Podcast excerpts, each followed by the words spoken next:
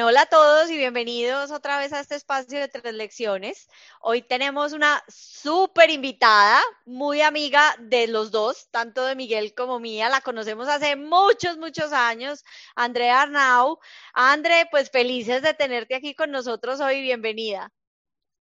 Hola, Cristi. Hola, amiga. Qué felicidad estar aquí. Bueno, y como siempre, el partner, el partner in crime. ¿Qué más, Cristi? ¿Cómo vas? Súper, súper, Miguel. Qué rico que estemos hoy aquí con André. De verdad que sí. Sí, nosotros los dos, pues, conocemos a André desde hace mucho, mucho tiempo. André y yo, pues, fuimos, eh, trabajamos juntas en un proyecto, no, pues, hace más de 20 años, en pioneras en esos temas digitales. ¿Ah? Los dos fueron clientes míos. Los dos. Los dos. Claro. En estos días tuvimos una reunión, pues eh, entrevistamos a Sol Beatriz Arango y nos dijo, creo que soy la única invitada que he sido jefe de los dos. Y le dijimos sí. Ah, y hoy es, creo que soy la única invitada que los dos han sido mis clientes también. Total, total, André. Entonces, qué rico, como siempre, la idea, pues, lo que te contábamos es que al principio es que tú te presentes y le cuentes a la audiencia un poquito sobre tu carrera y sobre tu experiencia profesional y ya luego entramos a el tema que escogiste y a tus lecciones y al final dejamos un espaciecito para preguntas, ¿te parece? Perfecto. Bueno, pues nada, Mi nombre es Andrea Arnau. Eh, conozco a Cristi y a Miguel porque mi pasado eh, es en agencias de publicidad. Yo fundé un par de agencias de publicidad, em, una en Colombia y otra acá en Estados Unidos, bueno, dos en Colombia y una en Estados Unidos. Em, y en mi primera agencia, mi primer cliente fue Todo Uno, que es de hecho la compañía donde estoy hoy. Estoy aquí sentada en Todo Uno. Em, estoy eh, recientemente trabajando con ellos como vicepresidente de marketing y de New Ventures. Ahorita les cuento un poquito sobre eso. Ah, no me la sabía. Eso, pasó en, en, enero de este año, pero ya les voy a contar porque vamos a contar cronológicamente. Resulta que en el año 2000 abrí una agencia de publicidad en Colombia y esa agencia, eh, pues era una agencia digital. En esa época muy pocas agencias eh, había, había muy pocas agencias digitales. Eh, Por no decir ninguna, pues, porque creo que cabían en esta mano. Yo creo que con ese enfoque más de publicidad, yo sí creo que no creo que hubieran muchas, o sea, no sé quién había. Había muchas compañías de desarrollo que hacían eh, páginas web. De páginas web y trabajaban para departamentos de marketing de las compañías, claramente pero agencia de publicidad, conceptos creativos de comunicación, etcétera, no había. Em, y en esa, eh, todo uno fue mi primer cliente y con Miguel trabajamos muchas veces. Eh, y con Cristi trabajamos eh, en familia, manejamos la cuenta de nosotras online. Entonces, esa, esa fue, digamos, que lo que nos hizo conocernos. Oíste, Andrés, pues te, voy a contar, te voy a contar una cosa. Imagínate que una de las primeras, una, de las primeras piezas que me acuerdo que tuvimos que hacer, pues que ustedes nos ayudaron a diseñar, era, si mi memoria no me falla, una pieza para FacturaNet. Y necesitábamos una foto de una mano de, de, verdad, verdad, en la posición del mouse, en la posición del Ay, me acuerdo perfecto de esa. Entonces, hicimos casting interno y esta fue la mano escogida. De acuerdo. La foto fue en el estudio de Alejo Velázquez. Y hoy en día, Alejo, Alejo es el que tiene el estudio ahí arriba del Colegio Benedictinos, en la casa, como en un sótano. ¿Y era ahí en esa época? Era ahí en esa época y años después he terminado muy, muy amigo y muy cercano a Alejo y a su familia y cada momentico nos reunimos allá en ese deck y yo cada que bajo me acuerdo de ti porque digo, aquí me tocó venir a ponerle la mano a Alejo para que me tomara una foto. Ay, no te puedo creer, pero me acuerdo perfecto de la mano y de la foto. Eso sí me acuerdo perfecto. Sí, fueron una, fueron una época muy, muy chévere. Y, y, nada, después de eso yo me vine a vivir acá a Estados Unidos, yo ahora estoy en Miami. Me vine a vivir acá a Estados Unidos, eh, monté otra agencia acá. Eh, y después a los, en el año 2011 volví a Colombia, eh, terminé vendiendo mi agencia, terminé montando otra agencia, eh, esa no funcionó tan bien para mí porque tuve pues como diferencias de criterio, digamos, con los socios y me vine a trabajar acá en Miami a un company builder que se llama Rocker y empecé a trabajar mucho con startups de tecnología. Eh, y con, tanto con emprendedores como con eh, compañías, de, de, compañías grandes para hacer proyectos de innovación. En el año 2019 me invitan a ser parte de Shark Tank Colombia, muy asustada, ahorita les cuento un poco de esa experiencia, dije que sí, y eso pues me cambió mucho la vida por muchas razones, eh, que también ahorita las hablamos, y eh, en la pandemia decidí que me iba a dedicar, que iba a dejar como lo que estaba haciendo en Rocker y me iba a dedicar a acompañar a esos emprendedores en los que había invertido porque estaban supremamente asustados y eh, como estábamos todos, ellos pensaban que iba, su negocio se iba a morir y, y yo me di cuenta que podía ayudarles mucho como a acompañarlos en ese momento de incertidumbre porque ellos estaban muy jóvenes y era la primera vez que vivían un momento tan difícil. Y yo había vivido, obviamente, nunca una pandemia, pero sí otros momentos en los que todo parecía negro y que finalmente no había terminado siendo tan negro. Em, entonces, con mi marido, que también había em, decidido cambiar de vida y se había decidido venir conmigo a vivir acá a Miami, em, tuvimos un par de reuniones en las que nos dimos cuenta cuánto les podíamos ayudar a estos chicos y dijimos, no vamos a hacer esto solamente por ahora. Y todo, digamos, casi toda la pandemia estuve solo trabajando con ellos, demostrando la fortaleza que de pronto en el, mi interior ni siquiera la tenía tanto porque yo también estaba muy asustada. Em, y nada, estuvimos trabajando con eso y el año pasado eh, Felipe Uribe, que es el presidente de Todo Uno, que, que, lo conoce bien, Miguel, yo no sé si Cristi lo, lo conoce. No. Eh, Felipe me llamó y me dijo, em, porfa, ayúdame con un proyecto. Felipe y yo somos amigos desde, literal, desde los 15 años y yo siempre lo he seguido mucho a él. Felipe es una persona muy asentada muy, como muy seria, muy concreta, muy, muy juicioso con sus opiniones. Yo siempre lo he seguido mucho y, siempre hemos mantenido el contacto y él siempre ha sido un muy buen consejero para mí. Y un día me llamó y me dijo, André, estoy haciendo un proyecto aquí en Miami, estamos haciendo una nueva compañía y, y estamos haciendo un proyecto de branding. Sinceramente no sé cómo darle feedback a la gente que me está presentando las ideas porque no me acompañas en eso. Yo vine y me empecé a meter, a meter, a meter en proyectos, proyectos, proyectos.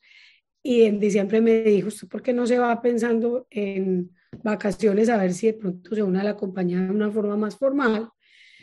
veníamos teniendo muchas conversaciones, no solamente del tema de marketing, sino más del otro tema de inversión, de traer nuevas compañías acá, de, de hacer un poco más, de construir un puente, digamos, eh, más sólido con, con, compañías nuevas que estuvieran apareciendo en FinTech. Entonces, por eso en, enero llegué de vacaciones le dije, listo, yo me uno. Eh, y, y estoy haciendo por ahora ordenando todo el tema de marketing para ya empezar a hacer el tema de New Ventures. Eso es lo que estaba haciendo todo este, este año.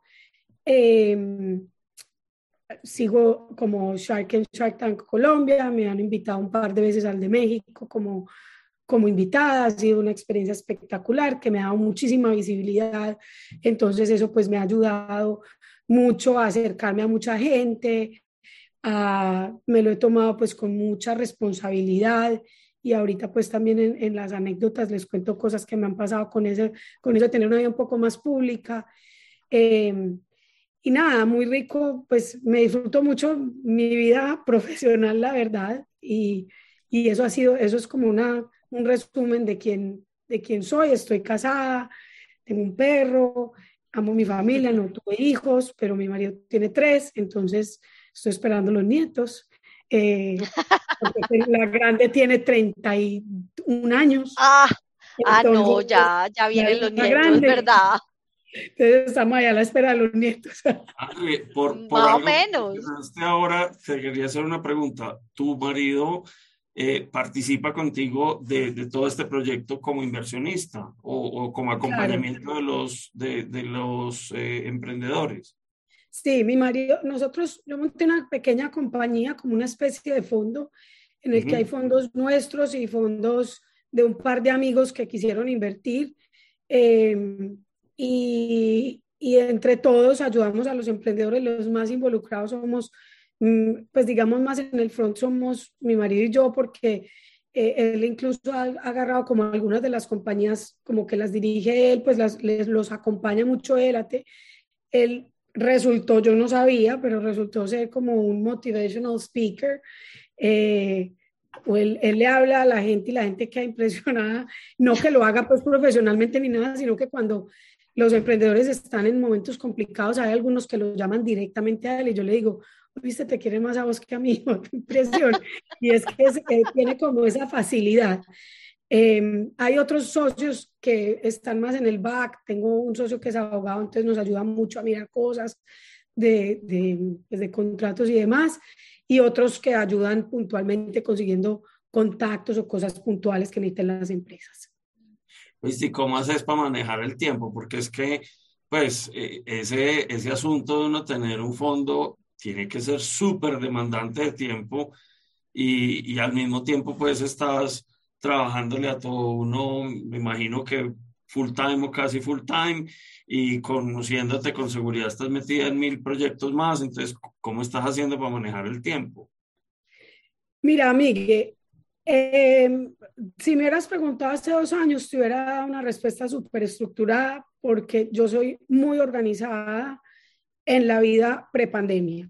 Eh, ayer me, me, oí un podcast o antier de eh, ay, la, esta señora que habla de la vulnerabilidad, se me acaba de borrar. Ay, Brian, eh, ¿cómo es? Eh, Brown. Brown. Eh, Brown. Esa. Y en el, en el podcast ella hablaba de como la falta de control y, y, la, y que la gente se había estado sintiendo muy fuera de control. Y yo me volvió como el alma al cuerpo porque yo decía, yo pensé que había sido yo sola, pues por mucho que hayamos oído muchas cosas de la pandemia, yo no había pensado que era una cosa generalizada, que la gente sintiera que había perdido el control de su vida. Yo sabía que estábamos muy asustados de lo que iba a pasar con el mundo, pero yo pensé que la gente, incluso mucha, se había hasta ordenado más. Eh, y no, yo no fui súper indisciplinada con levantarme temprano, que para mí es demasiado importante. Eh, el, el, tema de la comida eh, fue muy desorganizado para mí, entonces para mí eso fue muy difícil porque eh, yo hago ayuno intermitente y cuando hago ayuno intermitente me logro enfocar muchísimo más que cuando estoy comiendo mal, cuando como mal, eh, no sé, uno, yo no sé qué es, si es que está pensando en qué es, cuál es el snack que se va a comer, no sé qué es, pero se desenfoca. Entonces, si me hubieras preguntado hace dos años, hubiera dicho, yo me levanto temprano, eh, medito, hago ejercicio religiosamente, como muy bien, tomo mucha agua. Hoy en día te digo que honestamente que eso está haciendo lo más difícil, manejar el tiempo, porque ahora este año, ya por, a finales del año pasado, volví a retomar como las rutinas en cuanto a la alimentación, en cuanto al, al, al, al, al ejercicio la meditación, ahí voy, no estoy meditando todos los días como quisiera, pero eso me ayuda mucho. Ahora, ¿yo qué hago para, para manejar el tiempo? Para mí la clave es uno tener la capacidad de estar presente y enfocado en una sola cosa, porque cuando uno eh, pierde ese control. Lo que pasa es que le gasta tanto tiempo a la preocupación de que no va a alcanzar a hacer las cosas porque no se está enfocando, sino que está pensando en todo lo que no alcanzó a hacer, que al final no termina haciendo nada. Entonces tengo una aplicación que se llama Focus Keeper, que es, eh, me cuenta el tiempo en, en, pedacitos de 25 minutos y me ayudó mucho con eso, me ayudó mucho programando en el calendario las cosas que voy a hacer. Eso también me ayuda mucho. Y este año diciendo que no mucho, diciendo mucho que no, que no puedo estar en esto, porque la verdad uno le da muchas ganas de estar, yo soy muy curiosa, me dan muchas ganas de estar en todo y no se puede. Claro. Claro, esa parte es fundamental y más ahora con lo que decías que pues esta nueva vida más pública, me imagino que te deben invitar a 80 mil cosas. Me invitan a muchas cosas muy ricas en general, entonces por eso dan tantas ganas de decir que sí. Oíste, André, y, y otra cosa que aquí estaba maquinando, porque, te hice la pregunta del trabajo con tu esposo, pero es que acabo de caer en cuenta que es que tú tienes una muy buena escuela de trabajar con la familia. Exactamente. Contanos un poquito de eso. Sí, mi papá y mi mamá son, fueron socios toda la vida, construyeron una compañía espectacular que después vendieron eh, y han sido socios en todo, porque yo a veces me pongo a ver a mis papás y yo digo, es que les gusta hacer lo mismo. Es, a mi mamá, le, mi papá le encanta navegar y mi mamá lo acompaña absolutamente a cuanto viaje a él. Eh, o es más, o ella se inventa el viaje. Y ella es guerrera y marinera y le encanta todo. Entonces ellos han sido muy buenos administrando esa, esa sociedad. Muy buenos eh, Muy buenos sí, yo me casé muy vieja. Yo me casé hace, hoy estoy cumpliendo cuatro años de casada. Eh, y eh, me conocí con mi marido hace, en el año 2011, por trabajo, no me gustó ni poquito, no es nada, no me pareció ninguna locura, me parecía pues un tipo profesionalmente chévere, pero eh, mi marido es rubio, bonito, entonces a mí no me gustan los monitos, no me gustaba él pero me reencontré con él en el 2015 y no nos volvimos a separar desde eso, o sea, llevamos siete años juntos, cuatro casados. Y eso ha sido como lo más importante, armar equipo, sentir que somos un equipo y nos hemos soportado en cosas, en momentos difíciles de trabajo el uno al otro, en momentos difíciles personales el uno al otro. Y, y yo creo que hoy pensaba y empecé a escribir como una reflexión y no, no alcancé porque me tuve que poner otra cosa, pero em, precisamente del matrimonio, o sea, uno, uno tiene que conseguirse alguien con quien hacer equipo y con quien, y quien lo apoya a uno en todo. Y muchas veces, como hablo con tantos emprendedores y emprendedoras mujeres, muchas veces les digo que ese es uno de los consejos principales que yo doy, es ojo con la pareja que elijan. Tengan mucho cuidado porque a uno una pareja lo puede tirar al piso eh, literalmente y, figurativamente, o sea, o te puede limitar tus sueños. Em, yo aprendí de mis papás que, que, se apoyaron y se acompañaron toda la vida y se complementaron un montón. Entonces, afortunadamente, eh, tuve la fortaleza de no eh, casarme rápido solo por darle gusto a la sociedad o a lo que fuera, eh, o, por, o incluso por aceptar un llamado importante que era ser mamá. Yo hubiera querido ser mamá y cuando ya se me estaba acabando el tiempo hubiera podido elegir una persona que no me llenara del todo solo por eso y afortunadamente tuve la fortaleza de no hacerlo y de no casarme con cualquier persona solo por ser mamá o por, o por no casarme después de los 40 y, y pues no lo hice, lo, elegí a la persona que era al final eh, y estoy muy feliz. Qué bacanería eso. André, eh, súper chévere oírte desde la lección.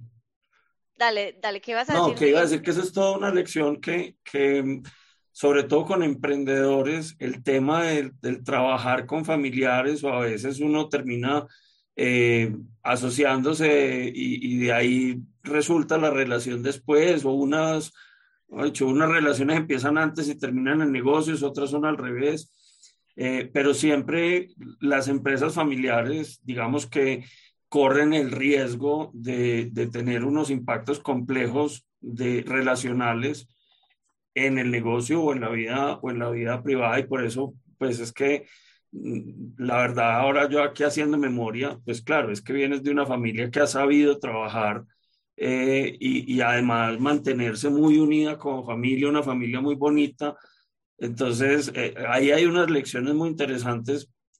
Al, al, principio te decía que no te fueras a desconectar porque es que yo le he dicho a Cristi que yo he querido hacer una cosa con la familia Arnau.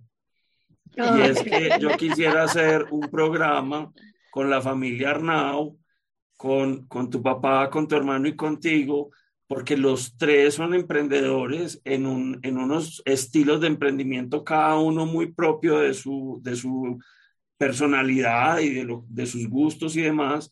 Y me parecería súper chévere que los Arnau nos hablaran de emprendimiento, es que son unos berracos para emprender. Sí, yo, yo he pensado mucho en la similitud entre los artistas y los emprendedores, porque eh, los artistas son eso, los artistas son... Yo veo a Lucas como un emprendedor. Son emprendedores y la verdad es que poco, poca formación tienen sobre lo que se van a encontrar al final de tener que enfrentarse a poder cobrar por su trabajo, cobrar bien, administrar sus finanzas. O sea, ese tipo de, de, a los artistas normalmente no les enseñan eso. Una de las inversiones que yo tengo es una compañía que se llama ArtTrade y lo que hacen es, eh, son un marketplace de arte latinoamericano, son el marketplace que más vende en Latinoamérica obras de arte eh, y han permitido que, al, que muchos artistas que si no fuera por la plataforma eh, estarían haciendo quién sabe qué, puedan vivir de su obra y puedan vivir de lo que les apasiona y lo que les gusta. Y precisamente eso hacemos en ArtTrade, educarlos a ellos, aprender a cobrar por su obra, aprender a manejar sus finanzas. Y vienen pues muchas cosas con ellos en ese sentido, porque eh, al final no tiene ningún sentido que haya un montón de gente talentosísima que tenga que irse a trabajar administrando otras cosas porque su obra no le dé plata, porque el mundo del arte es un mundo pues muy cerrado, que es, es excluyente por diseño. Entonces, muy pocos artistas terminan eh, viviendo de su obra y muy pocas personas en el mundo terminan teniendo una obra original en su casa porque eso es carísimo, lejano, nadie entiende de eso. Uno entra a una galería de arte y si no tiene la cartera y el reloj y el zapato caro, no lo atiende ni es literal, eso es lo que pasa. Sí. Entonces, nada, eh, me fui un poco por las ramas, pero realmente es muy bonito ver enseñarle a esos artistas a ser emprendedores. Súper chévere y, y, me encanta como esta conversación porque creo que nos conecta súper chévere con el tema que elegiste para las lecciones sobre construir tu propio camino. Entonces, contanos un poquito por qué elegiste ese tema. Mira, elegí ese tema, Cristi, porque hace mucho tiempo he venido pensando que lo único que ha sido constante en mi vida ha sido eh, elegir mi propio, propio camino, porque yo he tenido una mentalidad y una vida muy emprendedora eh, pero yo también he sido empleada. O sea, yo he sido empleada varias veces, un par de veces he sido empleada, bueno, sí, dos veces, en realidad dos o tres veces, porque en DDB fui empleada como dos veces cuando soltaba la agencia y entonces me volví a unir como empleada, porque eso me pasó dos veces, una vez acá en Miami y otra en Colombia. Pero adicional, eh, en Rocker, aunque tuviera una, unas acciones o a Canto uno, que tengo también una negociación importante, pues interesante, eh, también soy empleada. Y, y no puedo decir que siempre he sido emprendedora, no puedo decir que siempre he sido empleada, pero lo que siempre ha sido muy constante es que siempre he estado diseñando mi camino. Yo he elegido mi vida laboral para que se ajuste a lo que quiero vivir en mi vida personal. Entonces, desde hace mucho he, venido, incluso yo tengo una serie, digamos, de, de lives que de la que te invité, Cristi, eh, que se llama Mujeres Creadoras de su Camino, porque yo creo que si algo tenemos que hacer en la vida es no dejar que nada externo dicte lo que nosotros tenemos que hacer en la vida, porque al final el mundo está lleno de, digamos, de, de, instrucciones tácitas o casi que ni, ni tan claras, pero que uno cree que tiene que seguir. Y a mí me ha salido muy bien la vida, soy una persona muy feliz, me siento muy contenta con lo que he logrado hasta el día de hoy y lo único que he hecho siempre es diseñar mi propio camino. Entonces, por eso elegí ese tema. Súper chévere, entonces, dale, Miguel, yo, tú y yo tenemos como un delay ahí que siempre estamos hablando. No, no, es que creo que íbamos para lo mismo, porque yo iba a decir que eso de diseñar el, el, el camino eh, se conecta con esa primera lección tuya, que creo que era la invitación que nos iba a hacer Cristi también. Eh, de acuerdo. Porque, porque ahí hay un factor de riesgo y un factor de temor que es importante, ¿o no? Totalmente. ¿Cuál es tu primera lección entonces? Bueno, mi primera lección es que al miedo hay que mirarlo a los ojos. Y esto, eh, mira, mi papá, mi abuelo se quebró cuando yo estaba muy chiquita y a los cinco minutos se murió. O sea, se, quebró y se murió como al año. Eso, una cosa así. No tenía ni 60 años. Yo tenía más o menos cinco años cuando él se murió. Y no sé si es por eso, mi papá, pues, mi papá con mi mamá, porque Miguel, cuando hablamos de la familia Arnau, no se puede sacar a María Teresa porque María Teresa es fundamental. Es una, es una, es un pilar. Eh, y mi papá y mamá sacaron adelante la compañía que dejó mi abuelo quebrado con otros nombres, pagaron todas las deudas. Eh, y yo no sé si es por eso, pero mi papá es una persona que, digamos, yo lo he tildado de pesimista. Toda la vida era, cuando estábamos chiquitos y que salíamos a rumbear, era como, si llega alguien disparando, tírate bajo la mesa. yo, pero, pues, ¿por qué llega alguien disparando? O sea, papi, tranquilo. Yo con los años he aprendido a entender que eh, hay dos formas de mirar ese miedo. Eh, una de ellas es pensar que, ay, no, no, no, no llamen eso, no llamen el, el, el, no hablen de eso porque nos pasa. O la otra es mirar las cosas que podrían llegar a pasar y planear con base en eso. O sea, si yo pienso que me van a atracar, digo, antes subo la ventanilla. O si yo pienso que eh, mañana no va a ir nadie al evento que estoy planeando, entonces mando las invitaciones con tiempo. O sea, es, es, es una cosa que, que uno tiene, tiene que entender que el miedo también tiene su función y que cuando llega el miedo, uno no puede decir, ay, no, no tengo miedo, no, hasta no pensemos en eso, sino, listo, porque tengo miedo y qué es lo que está pasando, yo me enfrento a hacer algo nuevo, pues entonces me preparo para eso, porque si no, el miedo simplemente te paraliza sino si lo miras a los ojos y le dices, listo, ¿por qué me está dando miedo? ¿Por qué estás aquí? ¿Qué es lo que tengo que hacer para enfrentarte? Pues entonces te puedes preparar, porque si hay algo que está claro y garantizado, es que no hay nada garantizado, pero que al mismo tiempo nada es totalmente necesario para que las cosas salgan bien. Em, siempre uno tiene que entender tiene que tener mucha confianza en lo que uno tiene así esté desnudo en la vida. El año pasado, a finales del año, y aquí va mi primera anécdota, eh, miren, a mí, a mí con esto de Shark Tank que les contaba ahora, me, me cambió mucho la vida porque yo era una persona que hacía mi trabajo en la oficina y, y con, con, grupos de equipos de trabajo muy cool, muy chévere, gente muy inteligente, en algunas veces seguramente yo sobresalía, en otras seguro yo era la que no, la que no aportaba nada. Eh, pues una vida normal.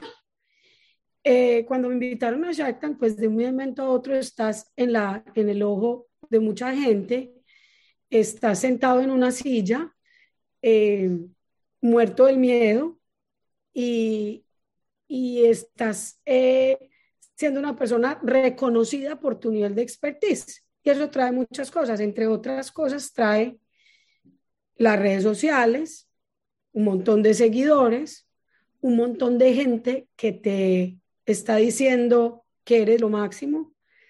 Eh, también otros, otros que también te dicen que cosas horribles, que eres gorda, que eres pobre, que eres eh, calentando silla en Shark o sea, cosas malucas también dicen, pero la gran mayoría es, eres lo máximo, eres la persona más increíble de la vida.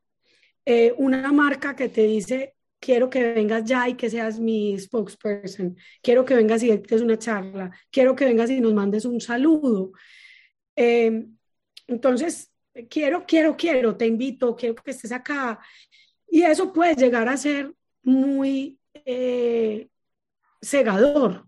Eso puede llegar a ser, a generar muchísima confusión. el año pasado, en diciembre, me pasaron dos cosas al mismo tiempo, que fueron muy locas, porque yo venía de un año, un año difícil, que ahora también les cuento eh, un poco de eso en la última, en la última de las lecciones, pero un año difícil, pero un año lleno de esto, de Andrea, lo máximo, lo máximo. Y un día me llaman y me dicen, Andrea, vamos a grabar Shark Tank México. Eh, te esperamos en tal fecha, febrero, no sé qué. Yo me emocioné mucho porque hubiera sido mi, tercer, mi tercera invitación a Shark Tank México. Me puse muy contenta. Eh, como que me sentí que seguía siendo muy relevante, que, que bueno, que me vuelven a invitar. A las, no sé cuánto tiempo, sinceramente, si a las dos o tres semanas me llama la productora de Shark Tank, que es una mujer increíble que amo y adoro, que se llama Kiren Miret, y me dice, André, ¿qué crees? Ya no estás invitada a Shark Tank México.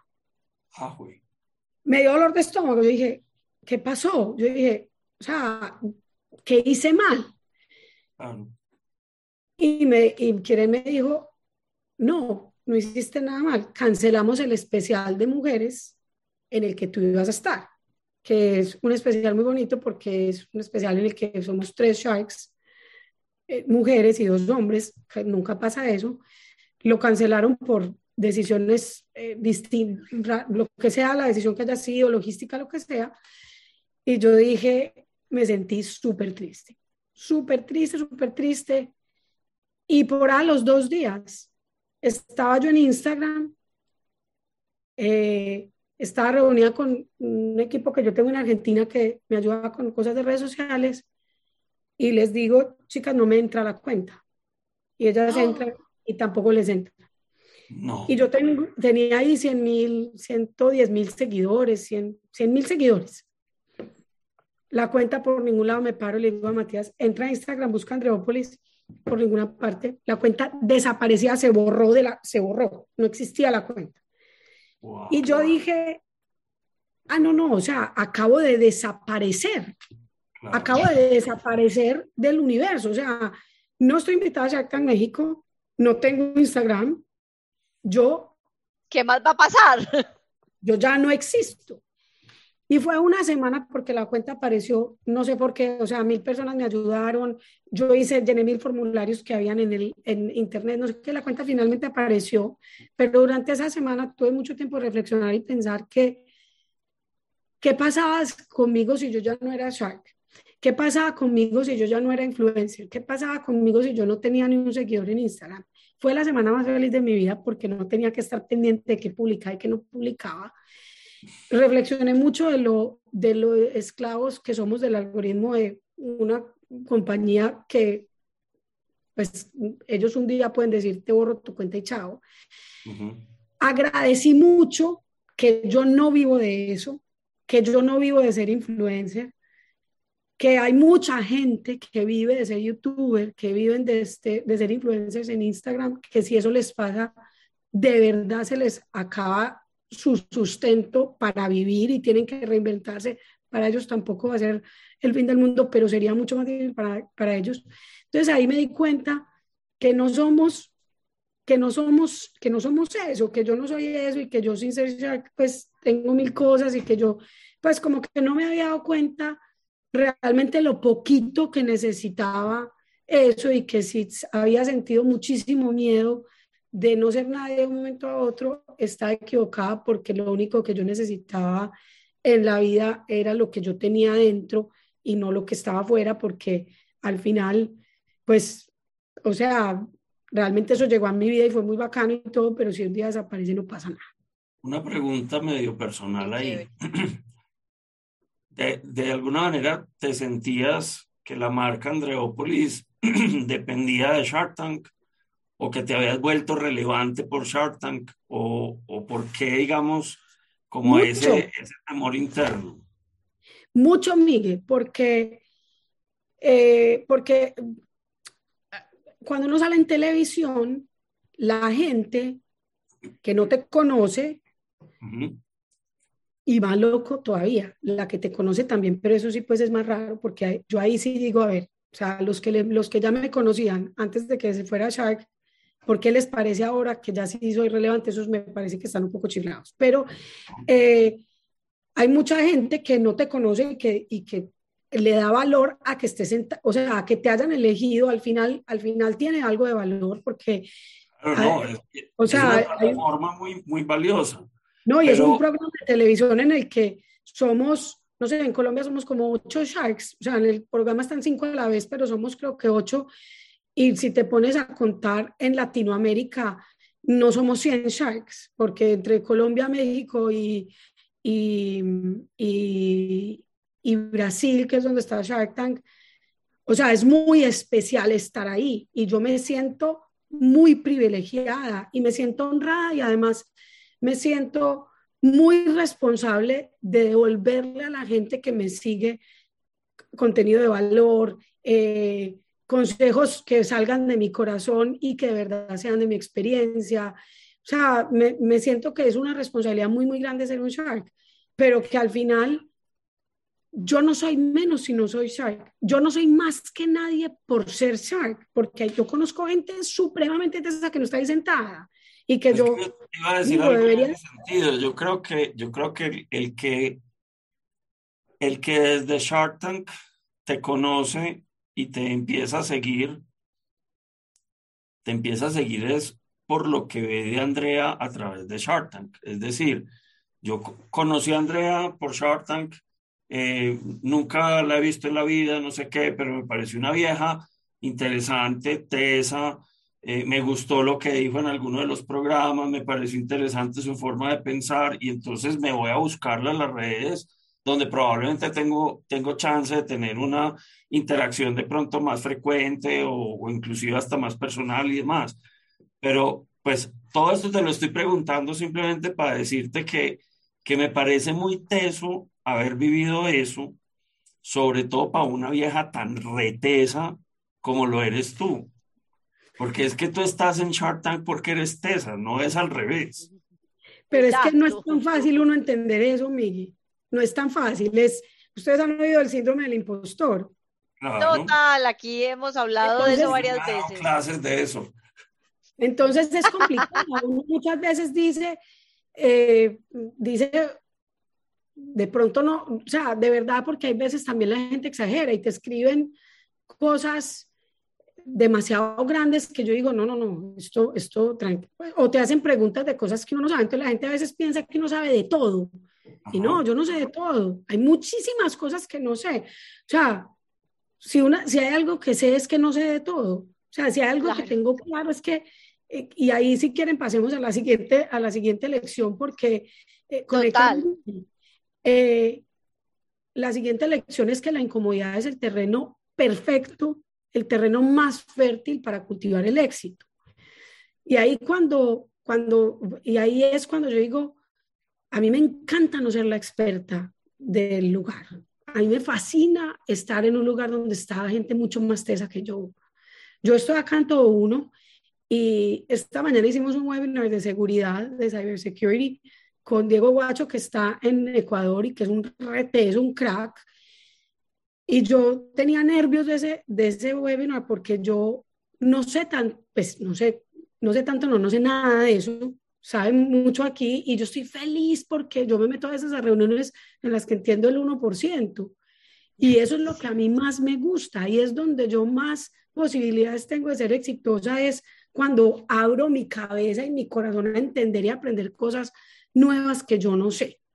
Eh, entonces esa, esa, es, esa es como mi, eh, mi segunda lección porque también he aprendido que llegar a Shark Tank es una responsabilidad tan grande, sentarse ahí a hablar y no solamente sentarse a hablar, después lo que tú dices, seguirle explicando a la gente quién soy yo, pues eso, eso eh, implica una responsabilidad muy grande de estudiar muy bien mis temas, aprender muy bien de lo que, profundizar lo que a mí me gusta. Yo no me voy a poner a aprender. Eh, eh, yo, si han visto el programa, han visto que Mauro Hoyos, por ejemplo, es el más financiero. Yo nunca en la vida voy a llegar a ser así de financiera. Me encantaría, pero no, me, no, no lo voy a lograr porque ese no es, eso no es como, entonces no me concentro en ser esa, más bien me asocio con gente que, es, que sea capaz de hacer eso muy bien.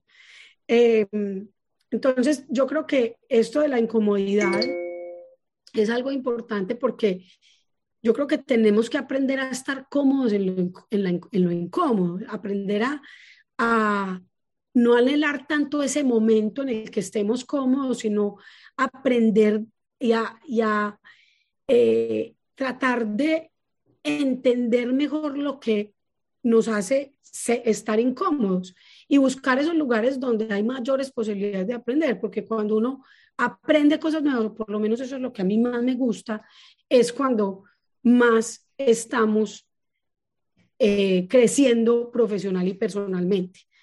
Por eso... André, igual oyéndote, oyéndote hablar de toda esta experiencia de, de Shark Tank eh, y de todos estos temas que te está pues que te tocó y te sigue tocando vivir al volverte pues una figura más pública, pues yo te oigo también un poquito de incomodidad en eso y que eso es parte de lo que te ha tocado aprender. Total, mira, cuando, cuando yo llegué a Sony y empezamos a hablar de, de las de redes sociales porque te hacen una, una, un entrenamiento de cómo hacerlo bien y todo, cuando empezamos a hablar de las redes sociales y de cómo hacerlo y cuando me hacían entrevistas y todo, yo era súper, súper tiesa, no era capaz de hablar, me sentía súper incómoda. Eh, ya no, ya no tanto, ya he aprendido a soltarme, a disfrutarlo. Ya ahorita hablamos de eso, que sería mi, mi, como que he estado... Para la tercera lección. Pero es, muy buen segue para la próxima, pero, pero sí, efectivamente, eh, es, es difícil. Eh, digamos que lo disfruto más de lo que me incomoda, Cristi, para serte sincera. Me gusta, a mí me gusta conversar, eh, me gusta saber que tengo la oportunidad de influir en personas que están viendo en mí algo que los inspira. Siempre lo he dicho mucho, ni mis redes, ni lo que escribo, ni las apariciones que tengo públicamente son para los que ya se las saben todas, porque yo no me las sé todas. Entonces, el, que ya se las sabe todas, lo mejor es que me deje de seguir porque seguramente le va a parecer muy bobo todo lo que yo digo. Pero la gente que está también como yo buscando respuestas en cosas, buscando inspiración, eh, yo intento hacer lo que más puedo por darles, por compartirles un poquito de lo que yo aprendo en el día a día. Chévere. Es, es, es un poquito contradictorio porque pues, es decir, tú creciste detrás de las cámaras, literalmente. Y viendo, pues, todo tipo de personajes de vida pública y, y demás. Em, y, y, de alguna manera estás mostrando, pues, como esa timidez que, que es propia de Andrea, eh, que, que es muy como del corte muy íntimo.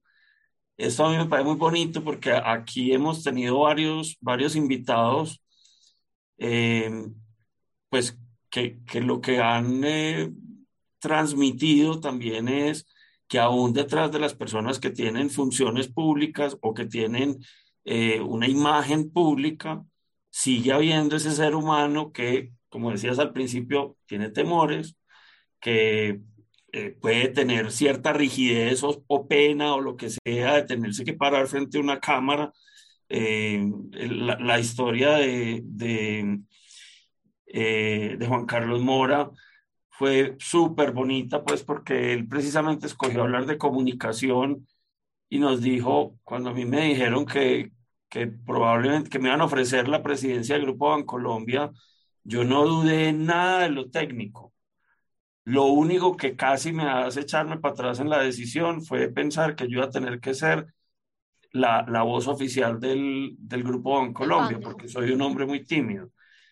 Entonces, es, no sé, a mí esas cosas me parecen muy bonitas porque la gente a veces también, la gente, digo, el, el espectador en promedio, se embeleza mucho como con la imagen de la figura que ve ahí, pero se le olvida que detrás de esas figuras sigue habiendo un ser humano con todas las características que tenemos todos.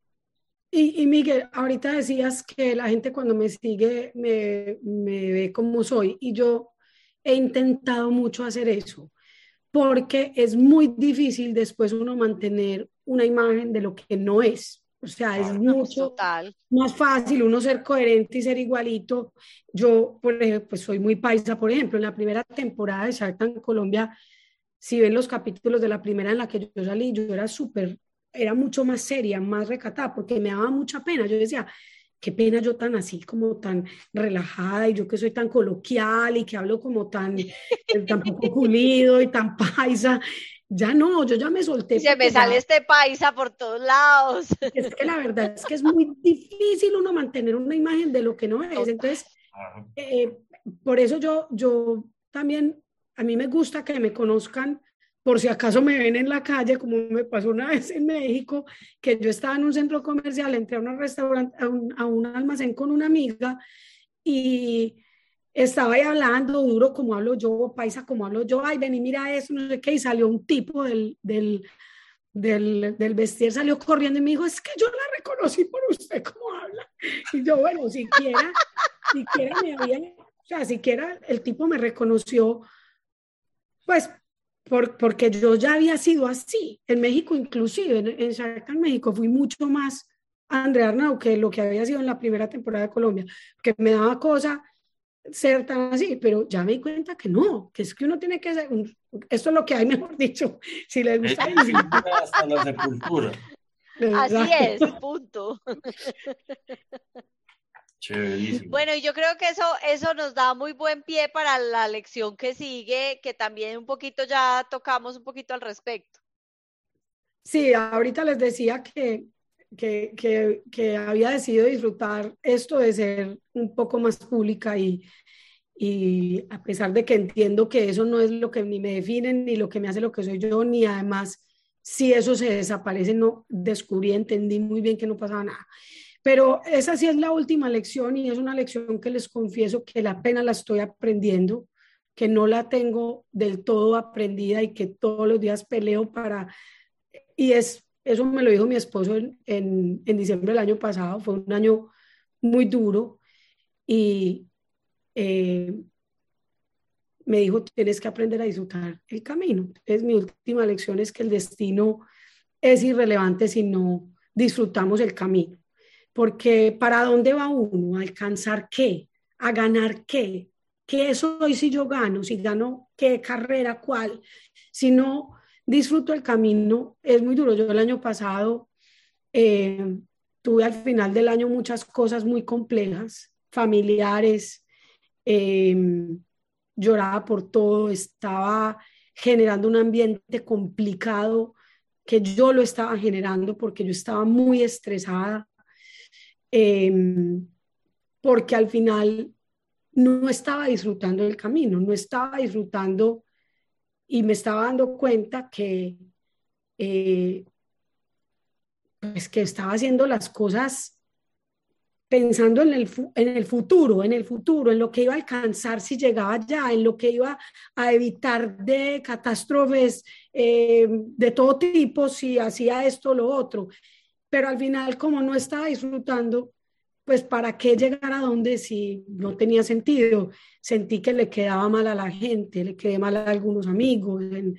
compromisos que habíamos hecho deportivos en los que no alcancé a llegar y que, eh, y que no estoy diciendo que no tenga que cumplir todo siempre con todo lo que se propone, porque a veces también uno se tiene que dar la libertad de decir, mira, esa carrera, sinceramente, no la voy a poder correr porque no alcancé, intenté y no lo logré y también está bien, porque uno también si se pone un montón de cosas y al final, pero, pero lo grave de eso no era que no hubiera corrido la carrera, lo grave de eso es que todo lo que estaba haciendo me estaba trayendo mucho sufrimiento, muchísimo sufrimiento.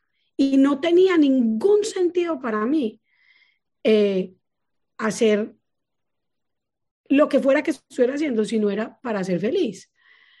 Al principio del año, eh, no, al principio del año no, hace poco, y Cristi, tú sabías porque esto lo íbamos a hacer en otra fecha.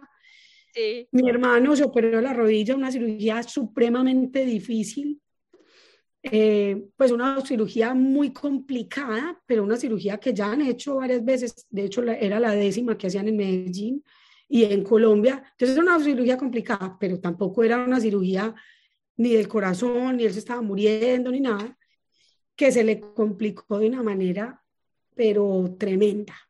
Y terminé yo estando en Medellín, acompañándolo, acompañando a mi mamá una infección muy difícil, lo tuvieron que operar cinco veces, eh, dos bacterias, que ya sabemos, historias miedosas, cada que yo preguntaba en, en, en, en, allá en el hospital qué es lo que puede pasar, me decían cosas como, aquí no hemos llegado a momentos, o sea, unas palabras que era, mi mamá le tocó firmar unos papeles que decían, lo normal que dicen todos sus papeles, pero que eso, o sea, y ahí, y yo que soy muy, yo soy la brava de la casa, la que siempre está criticando y juzgando y diciendo, ustedes hicieron esto y esto me hicieron así. Fue muy em, como generador de mucha humildad en mí entrar al hospital y ver a Lucas doblado del dolor. Yo, yo llegué un día a las a la una de la mañana entré al hospital porque yo se supone que no iba a ir a dormir esa noche, pero cuando llamé me dijeron, Lucas está con muchísimo dolor y yo ya sabía que cuando estaba con tanto dolor era muy horrible para él, pero también para los que lo estaban acompañando porque eso genera una impotencia horrible. Y yo llegué a, yo, el del aeropuerto también me dijeron, esto está pasando, y no, entonces yo voy directo para la clínica. Y yo entré y la habitación estaba oscura, Lucas estaba así doblado en la, en la, en la cama, ahí no estaba tan infectado, ahí estaba todavía solamente con un dolor incontrolable. Yo lo vi a él y yo dije, la verdad, nada en la vida es, vale la pena, sino estar bien y poder disfrutar de lo que tenemos y tenemos tanto, tenemos una familia, como decía Miguel, tan linda, eh, hay tantas cosas tan maravillosas pasando en nuestras vidas que ni nos damos cuenta y nos, y nos tenemos que dar cuenta cuando pasa una cosa de esta, de esta grabada. Y la cosa se fue agravando y agravando y agravando más y se va poniendo cada vez más negra, más negra, más negra. Y yo decía, pues Lucas se puede morir, puede perder la pierna, o sea, pueden pasar tantas cosas y uno preocupado que porque, no sé, que porque se le borró la cuenta de Instagram, pues, o cualquier cosa, y eso, ni siquiera eso, porque eso, porque eso fue, la verdad, eso fue muy rápido que me di cuenta que eso no vale la pena, pero no sé, que no cumplió la meta que quería, que no corrió la carrera que iba a correr, que no, no, o sea, al final, todo lo que hacemos, más allá de lo que vayamos a lograr, por chiquito que sea o grande que sea al final, la única razón de ser es disfrutarlo. Y esta mañana le decía a Felipe, que fuimos a ver el lugar donde vamos a hacer el evento de mañana. Yo le decía, ha sido una semana dura porque tenemos, hemos tenido varias cosas, eventos, webinars, no sé qué, montón de cosas. Y, y yo le decía, ha sido una semana de muchas cositas, pero yo he estado inmensamente feliz toda la semana. He estado feliz todo el tiempo, he disfrutado mucho todo. Entonces, eh, yo creo que eh, eso es como, yo creo que pues lo que es, como les digo, sigo en, la, sigo en el aprendizaje, pero si no disfrutamos el camino, de verdad que no, ¿para qué demonios estamos acá? una, pregunta antes de que Cristi eh, arranque a hacernos el, super resumen que siempre hace. Con esto último que acabas de decir, eh, porque cuando uno oye la historia de tu vida que nos contaste ahorita, uno ve una cantidad de pivotes. Claro, hay un hilo conductor, pero hay una cantidad de cambios en el, en el camino. Cuando uno habla de, como decías tú ahora, de, de que yo quiero llegar a una meta específica, mm, claro, en la vida siempre es muy importante uno tener un norte y tener un plan y toda la carreta, pero de alguna manera, pues la vida tuya ha estado llena de unos imprevistos que generan cambios que terminan siendo muy positivos, ¿cierto? Entonces, mi pregunta es, ¿cómo, cómo hoy en día, después de esta reflexión, te iba a decir, cuando estabas contando la historia de, de tu hermano, eh, que esos momentos generan tal vez de los insights más importantes, creo yo, para la vida del ser humano, ¿cierto? No, ahí es donde uno hace una cantidad de cuestionamientos que, que son súper profundos y súper importantes, pero ¿cómo combinar ese asunto de la Andrea que es organizada, planeada, metódica, no sé qué, que tiene una meta, que tiene muy claro a dónde quiere llegar, pero por el otro lado este entendimiento de que me la tengo que gozar, que parte del goce es pues no, no estar tan cuadriculada eh, y que cuando uno mira hacia atrás uno dice, ah, pero yo he pivoteado muchas veces y me ha ido súper bien. ¿En, ¿En, qué estás en ese proceso de combinar todo eso? No, Miguel, estoy en el proceso de, primero, de conocerme a mí muy, muy bien y entender cuáles son las cosas que a mí me, me sacan de mi centro. Y por eso les hablaba al principio de la importancia para mí de alimentarme bien, de dormir bien, de hacer deporte, etcétera, porque me he dado cuenta que cuando mejor estoy, porque me, me he puesto mucha atención a mí misma, me he dado cuenta que cuando estoy más ordenada es cuando más feliz estoy.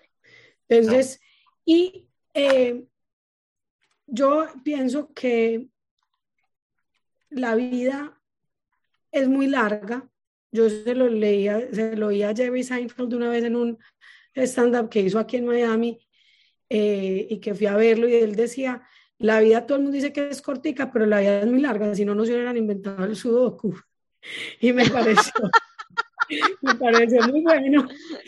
Y, y la verdad, yo sí creo que la vida es muy larga y que hoy estamos aquí y mañana no sabemos en dónde. Y si algo nos debe haber enseñado esta pandemia es que no sabemos qué puede pasar y que eso está bien. Y yo es la única meta que tengo realmente clara, más allá de, eh, pues, meta a largo plazo, porque a corto plazo tengo muchas metas de ayudarle a una empresa X o ya que llegue a tal lugar de hacer que con acá con todo uno eh, hagamos este lanzamiento de esta compañía aquí en Estados Unidos y sea exitosa. O sea, que hagamos, hay muchas metas, digamos que a mediano plazo, pero a largo plazo yo lo único que quiero es poder conservar mi vida como la tengo hoy por de aquí a que me muera. O sea, una vida en la que yo pueda estar eh, disfrutando de mi familia.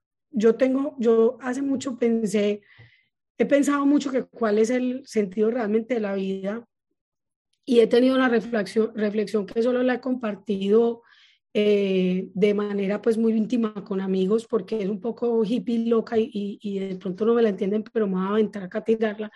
Y es que la, el único sentido de la vida es disfrutar de la naturaleza y disfrutar de la naturaleza no es disfrutar de las montañas y el mar, obviamente que sí, sino disfrutar de lo que la naturaleza nos permite en la vida, que es la capacidad de aprender cosas nuevas, disfrutar ver cómo un niño crece y cómo va absorbiendo el mundo, disfrutar ver cómo uno mismo, porque así somos de tesos los seres humanos, se puede reinventar, por disfrutar de cómo puede aprender una nueva cosa, disfrutar de cómo su cuerpo pues, es capaz de entrenarse y salir y correr una maratón. Entonces yo creo que ese es el sentido de la vida y, y por eso en este momento en que estoy en esos pivots, entendiendo que pueden llegar, que tengo que estar enfocada en el presente, que tengo que estar enfocada en lo que tengo que estar haciendo en este momento, porque la verdad puede que mañana cambie y si no lo disfruto hoy y si no me enfoco hoy en hacerlo bien, en aprender, mira, estoy en todo uno después de 22 años de haber estado acá por primera vez. Una compañía llena de gente súper experta en un montón de cositas, pues de cositas súper técnicas y puntuales y gente que ha hecho cosas muy grandes, muy silenciosamente. Eh, y hay gente que me dice, estás allá, está, pero tú no, pues como que, ¿qué hacen allá? Y yo, pucha, es que no sabes, o sea, no sabes lo que pasa en esta compañía. Y lo que he decidido hacer acá es absorber y entender y aprender de algo que es apasionante, pero que a todo el mundo le parece muy loco y es o muy raro, de pronto alguna gente aburrido, y es la vida financiera de las personas, o sea, la, la, relación que tenemos con el dinero, cómo, cómo administramos nuestros recursos todos los días a través de esto. Y, y, para mí es un mundo nuevo, entonces para mí es como como llegar y entrar a un lugar donde no entiendo nada, donde probablemente soy la única de tenis y, y, no sé, es como una cosa muy loca. Entonces, ¿por qué estoy aquí? Porque es el lugar donde quiero aprender y entender y de pronto transformar cosas que con mi aporte pueden llegar a ser una cosa diferente. Andrea, vos tenés la curiosidad de un ingeniero, ¿sabes?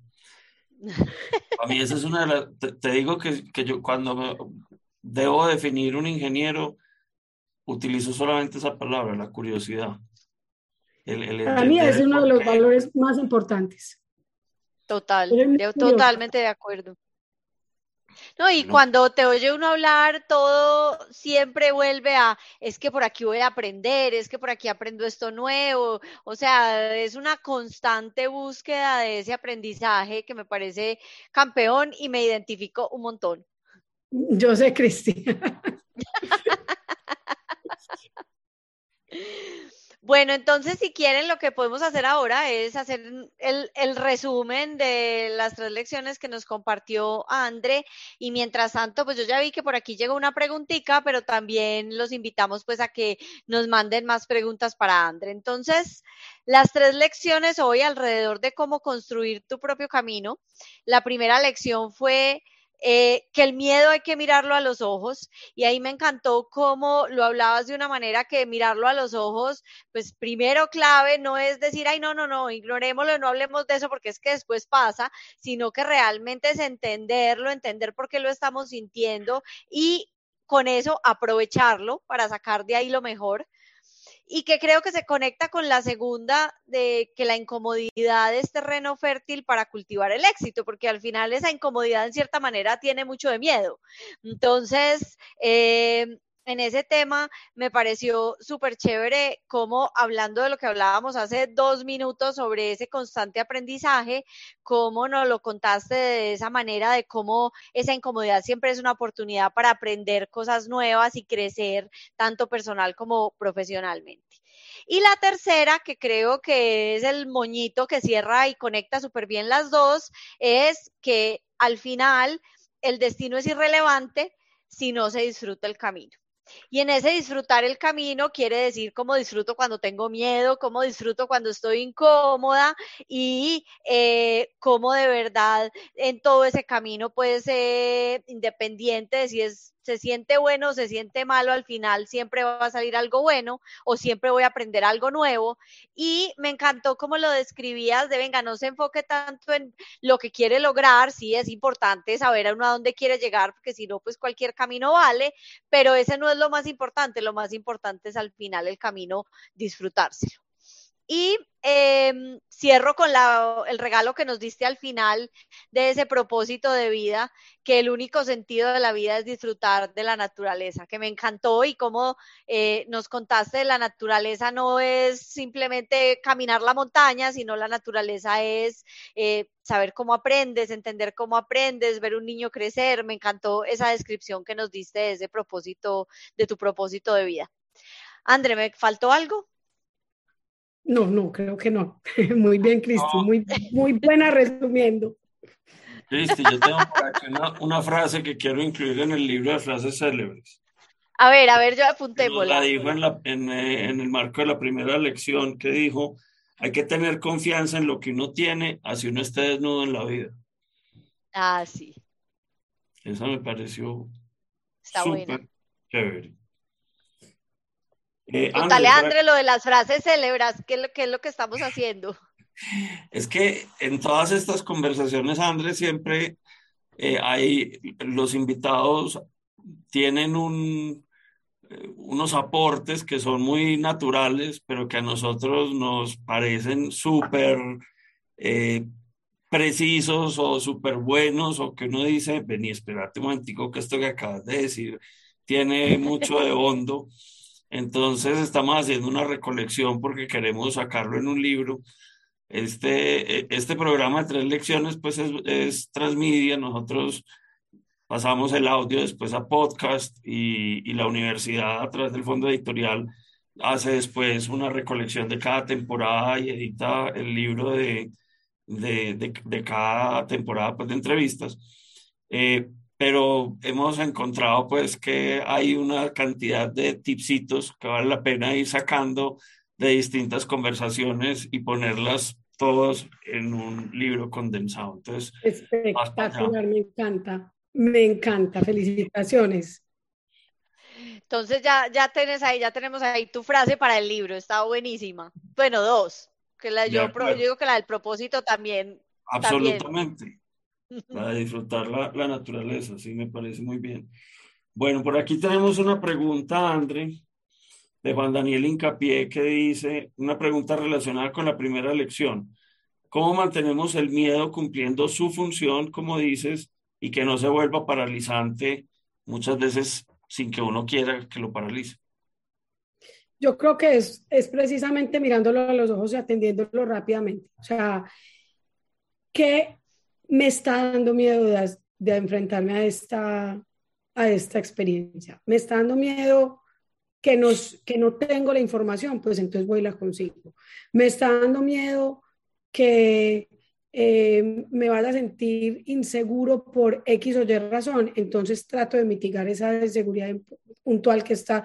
Pero lo más importante es mirarlo a los ojos, tratarlo de entender y movilizarse hacia una solución y no dejarse paralizar porque habrá momentos en los que encontrarás cosas que están fuera de tu control. Entonces uno tiene que, ahí es donde tiene que confiar. Ahí es cuando uno tiene que decir, a ver, yo hasta aquí llegué por una razón, eh, como lo que decía en Shark Tank. Qué miedo estar ahí sentada. A ver, pero es que a mí me invitaron ahí porque yo tengo una trayectoria haciendo un montón de cosas que me hacen merecedora estar ahí sentada.